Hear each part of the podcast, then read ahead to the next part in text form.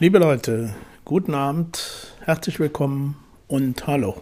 So langsam nähert sich dieses Jahr dem Ende. Ich will noch nicht so ganz vorgreifen.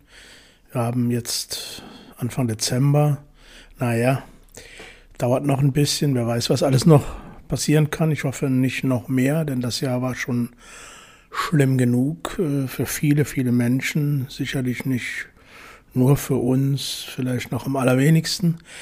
Ja, es ist aber noch so viel los. Also einerseits ähm, hätte ich für heute schon gleich drei Themen, die ich gerne näher bearbeiten will. Aber wie das so ist, auch im Podcast-Geschäft, es gibt immer wieder Anfragen für Gesprächspartnerinnen und die, äh, ja, das, das ist dann zeitlich und terminlich nicht alles immer so ganz einfach unter den Hut zu kriegen. Aber ich kann jetzt schon versprechen, Nächste Woche werde ich gleich mit Zweien reden und darauf die Woche noch mit jemandem. Und äh, was mir schon viel länger durch den Kopf geht und ich auch immer wieder mal versucht habe, irgendwie, ohne jetzt allzu pathetisch und schon gar nicht moralisch zu werden, ein paar Worte zu fassen, ist eigentlich die äh, psychiatrische Situation in, in der Ukraine. Da habe ich immer schon mal mich ein bisschen mit beschäftigt. Äh, auch weil ein Gesprächspartner in der deutsch-polnischen äh, Gesellschaft äh, schon viele Jahrzehnte aktiv ist. Da will ich jetzt nicht mehr zu sagen, das kommt sicherlich äh, dann. Aber so bin ich dann mit und mit äh, darauf gestoßen, dass es eine Menge äh, gerade rheinischer psychiatrischer Kliniken, aber sicherlich auch andere Initiativen in Deutschland, die ich nicht alle überblicke, ähm, gibt, die ganz konkrete psychiatrische Kliniken in der Ukraine schon seit längerem, schon seit vielen Jahren im Grunde genommen unterstützen. Einerseits mit Austausch über Know-how oder Vorgehensweisen und so weiter. Und jetzt natürlich während äh, des Krieges äh, besonders auch an äh, Unterstützung in vielen materiellen, auf vielen materiellen Ebenen. Äh, und dazu werde ich mit einem Gesprächspartner nächste Woche Dienstag sprechen. Ähm, es kann also sein, dass ich sogar nächste Woche nochmal eine kurze Extra-Sendung zu diesem Thema mache, weil auch noch jemand anderes vielleicht, mit dem ich darüber reden kann, der jetzt konkret die Situation in der Psychiatrie in der Ukraine äh, kennt, äh, davon weiß und ich hoffe auch darüber berichten kann. Das ist nicht ganz einfach im Moment, da überhaupt Kontakt zu bekommen. Ähm, und ja, hat ja mit vielen Dingen zu tun, die ihr alle in den Nachrichten täglich und mehrfach sehen könnt. Also mit Strombedingungen und Erreichbarkeit und solchen Sachen. Aber ich hoffe, dass das auf jeden Fall noch zustande kommt. Was mich also an diesem oder mit diesem Thema nochmal besonders äh, nochmal mein Aufmer meine Aufmerksamkeit äh, darauf gelenkt hat, ist vor allen Dingen die Situation, die ich jetzt vor am letzten Wochenende, also heute ist der 1. Dezember, also am ja, letztes Wochenende eben gelesen habe in einer ganz, ganz kleinen Notiz, habe bisher auch nicht mehr zu gefunden, dass es eben in Cherson, wo so viele äh, Angriffe wieder äh, äh, eingefallen sind, dass dort äh, die psychiatrische Klinik evakuiert wurde. Ein Gesprächspartner hat mir auch schon erzählt, dass es schon vor Wochen auch andere Kliniken in der Ostukraine, also psychiatrische Kliniken, ähm, da äh, evakuiert wurden, beziehungsweise Teile davon, vor allen Dingen nach Lviv, nach Lemberg. Und das führt natürlich dazu, dass es dort äh, äh, immer mehr Belegung ist, die überhaupt nicht, äh, wo diese Häuser gar nicht dafür vorgesehen sind, immer mehr und immer enger und vor allen Dingen auch äh, sind die Lebensmittelkosten äh, da gar nicht für einkalkuliert für so viele Menschen in einem Haus, so dass es auch da eine Menge an, an bestimmten Lebensmittelspenden von diesen psychiatrischen Kliniken gibt. Wie gesagt, da werden wir noch darüber sprechen mit einem Gesprächspartner. Der Hintergrund äh, war eben auch, was die Unterstützung hier der psychiatrischen deutschen Kliniken, der äh, ukrainischen psychiatrischen Kliniken betrifft, äh, war vor allen Dingen, dass es so langsam in der Ukraine auch äh, eine Bewegung gibt, die auch unterstützt wurde von deutschen Kliniken, hin äh, raus aus der Klinik hin in die Gemeinde. Das heißt, da waren so ganz allmählich, ganz langsam Bestrebungen auch, äh, ja, gemeindepsychiatrische Angebote zu etablieren und überhaupt den Blick raus aus der Klinik zu richten, aus der psychiatrischen Klinik zu richten, ähm, was aber noch alles sehr in den Anfängen steckte, so dass ähm, ja jetzt mit, mit Kriegseintritt wie, wie so vieles an, an Reformbewegungen offenbar, wenn man so äh, das in den Nachrichten und, und Reportagen hört, wie so vieles irgendwie jetzt völlig äh, lahmgelegt wurde. Und natürlich so, so Gebiete wie Psychiatrie, die in, das in jeder Gesellschaft äh, ein, ein äußerst schwieriges Thema und, und ja ein randständiges Thema ist, äh, gerne immer nur bei Skandalen herausgeholt wird. So ist dieses Thema natürlich in Kriegszeiten. Ich kann mir das nur nicht wirklich äh, so plastisch vor Augen vorführen und vorstellen, aber ich kann mich dann natürlich hineinversetzen und denke, es ist jetzt in Zeiten des Krieges äh, äh, insofern, was Reformbewegung angeht, äh, was ja auch immer mit Geld und, und, und etwas Ruhe darüber ins Gespräch zu kommen mit, mit allen möglichen Leuten, Politiker, Verwaltungsleute und vor allen Dingen Fachleuten, dass das im Moment völlig zum Erliegen kommt.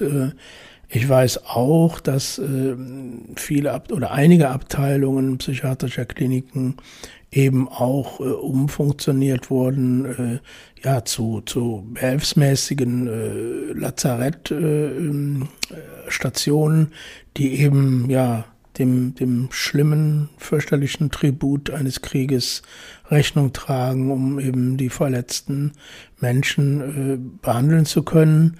Ähm, das ist ganz bitter äh, und äh, es ist äh, nur gut vorstellbar, ähm, dass es ganz, ganz lange dauern wird, bevor man wieder auf einen Stand kommt in der ukrainischen Gesellschaft. Aber ich bleibe jetzt mal bei dem Thema Psychiatrie, ganz wieder auf den Stand kommt, ähm, dass da Reformbewegungen daran anknüpfen, die sie jetzt vor dem Krieg zumindest so in vorsichtiger Form doch begonnen haben.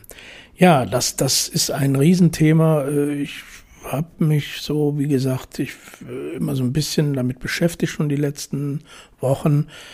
Äh, aber ich habe erst jetzt so den Drive gefunden, das hoffentlich nicht allzu pathetisch und halt zu und schon gar nicht moralisch aufzuarbeiten. Also dazu wird euch einiges in, den nächsten, in der nächsten äh, Folge äh, und vielleicht auch in der letzten dann, also ich weiß nicht, ob ich noch zwei in diesem Jahr mache. Eigentlich ist regulär nur noch heute, also sprich die Episode morgen am Freitag und nochmal in 14 Tagen. Aber ich werde mal sehen, ob, ob man vielleicht je nachdem äh, doch noch was dazwischen zum Thema Ukraine, äh, Psychiatrie in der Ukraine, ja, dass ich das doch noch hinbekomme. Das ist ein großes Thema. Eine weitere Gesprächspartnerin wird sein. Dazu kann ich jetzt noch nicht allzu viel sagen, weil auch mal so ein bisschen aus dem Hintergrund geplaudert, äh, Gesprächspartnerinnen, die ich in diesem Zusammenhang mit Psychiatrie finde, suche, finde und, und die sich dann ja, zu meiner äh, Freude und, und äh, mit meinem Respekt auch äh, dann zur Verfügung stellen für ein Gespräch, äh, ist es im Vorfeld oft noch nicht ganz so klar, ja, kommt es denn am Ende dann zum, zum, zur Veröffentlichung des Gesprächs oder äh, hat die oder der Gesprächspartner dann doch noch mal große Bedenken, weil es ja auch immer sehr viele persönliche Dinge sind, die dort äh, mitgeteilt werden und im Gespräch dann mit mehr Vertrauen äh, im Verlauf des Gesprächs eben doch Geschichten erzählt werden, die es am Ende äh, nicht so einfach machen, äh, sich zu entscheiden, das dann auch zu veröffentlichen.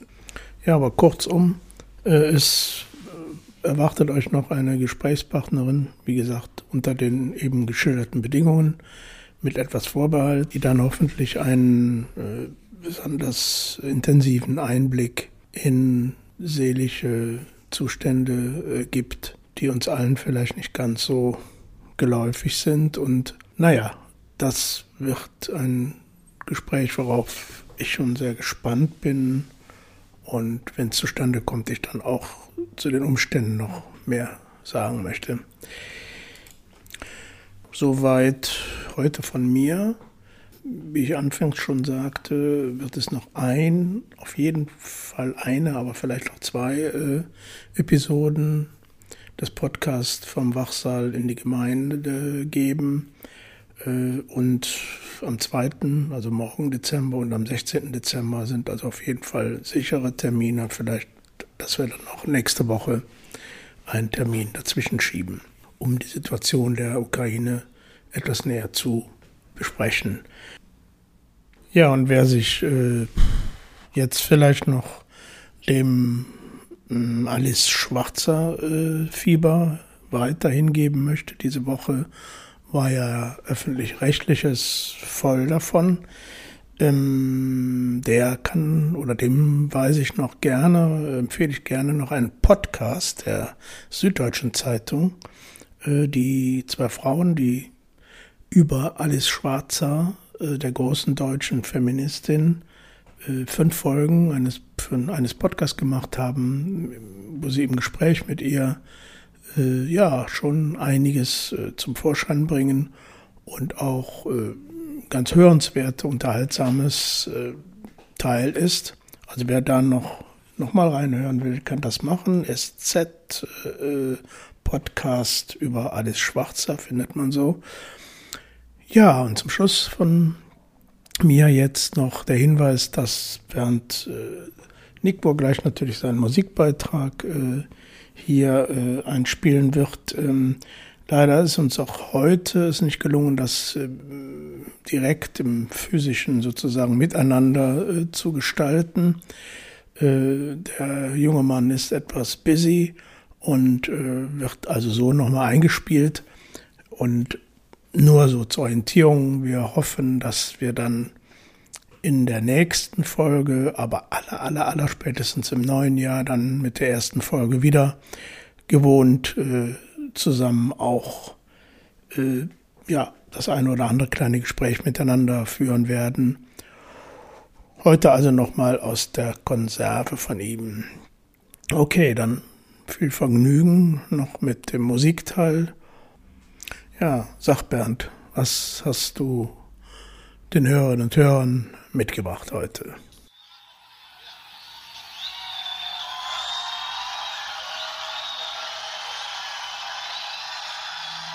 All right, you dogs, on your feet on your knees. Here they come from New York City, the amazing Blue Oyster Cult.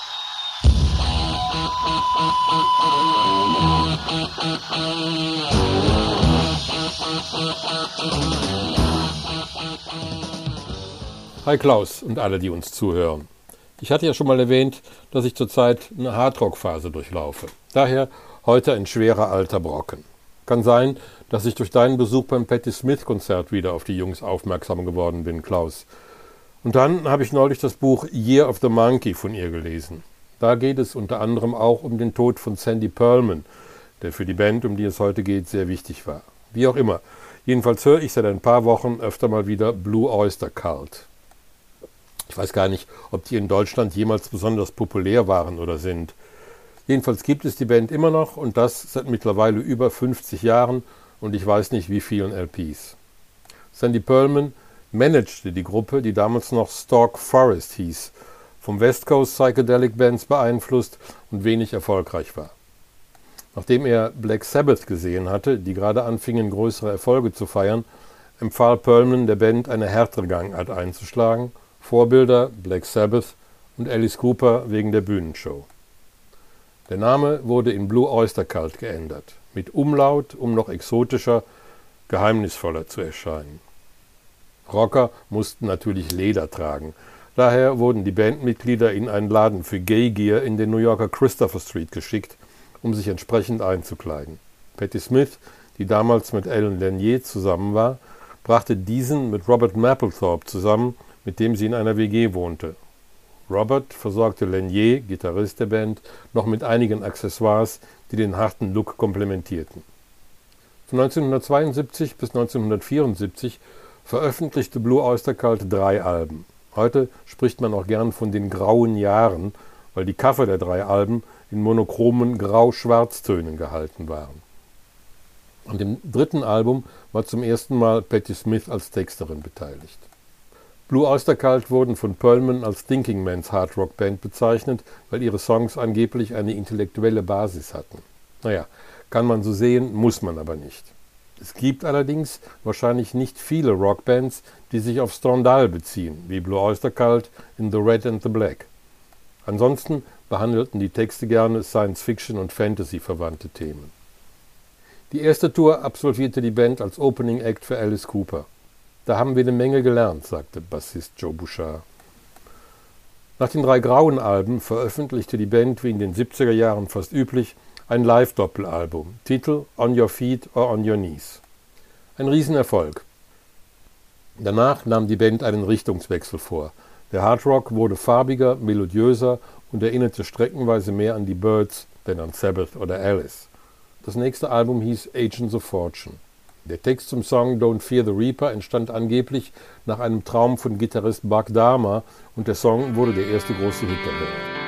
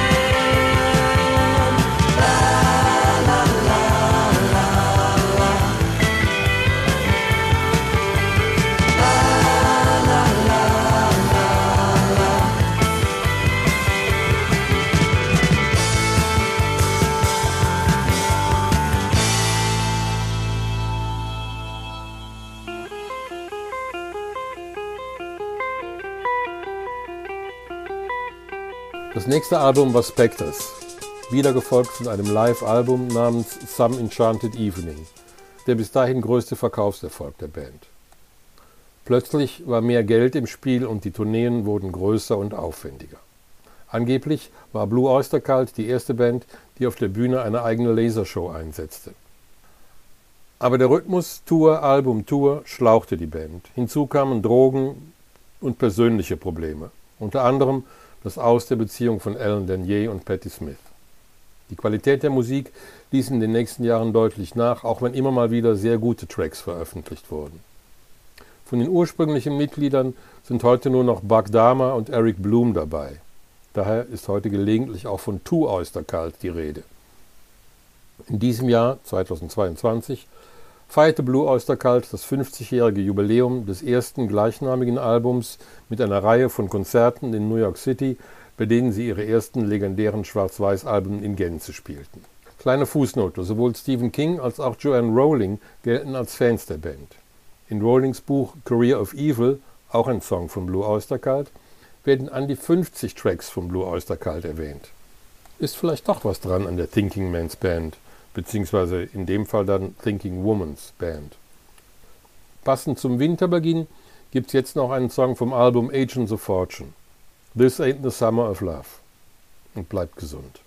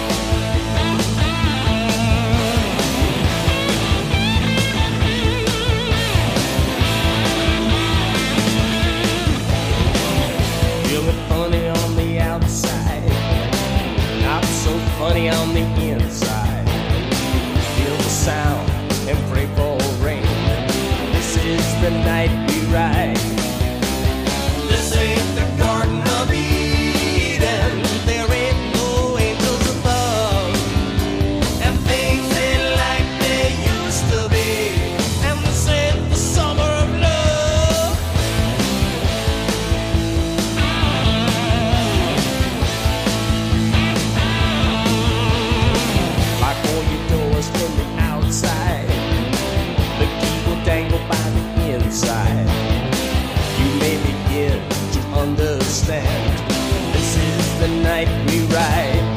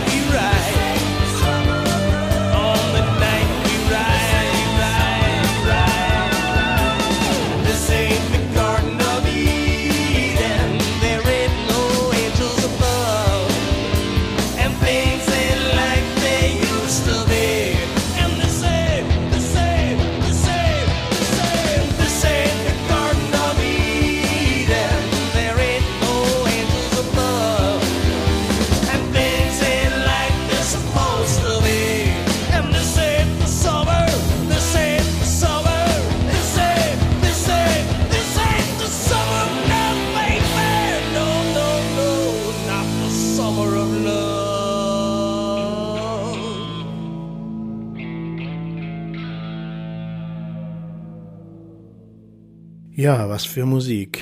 Jetzt hat dieses grausame und erbärmliche Männer-Fußball-Weltmeisterschaftsturnier für Deutschland sein jähes Ende gefunden. Tja, so ist es. Und ich hoffe euch wenigstens, ich hoffe wenigstens die Musik hat euch gefallen und bleibt sauber, freut euch, vielleicht über andere Dinge und euch erinnern. Vielleicht wird es, wie gesagt, nächste Woche eine kurze Zwischenepisode dieses Podcasts geben. Macht's gut, bis dahin, tschüss.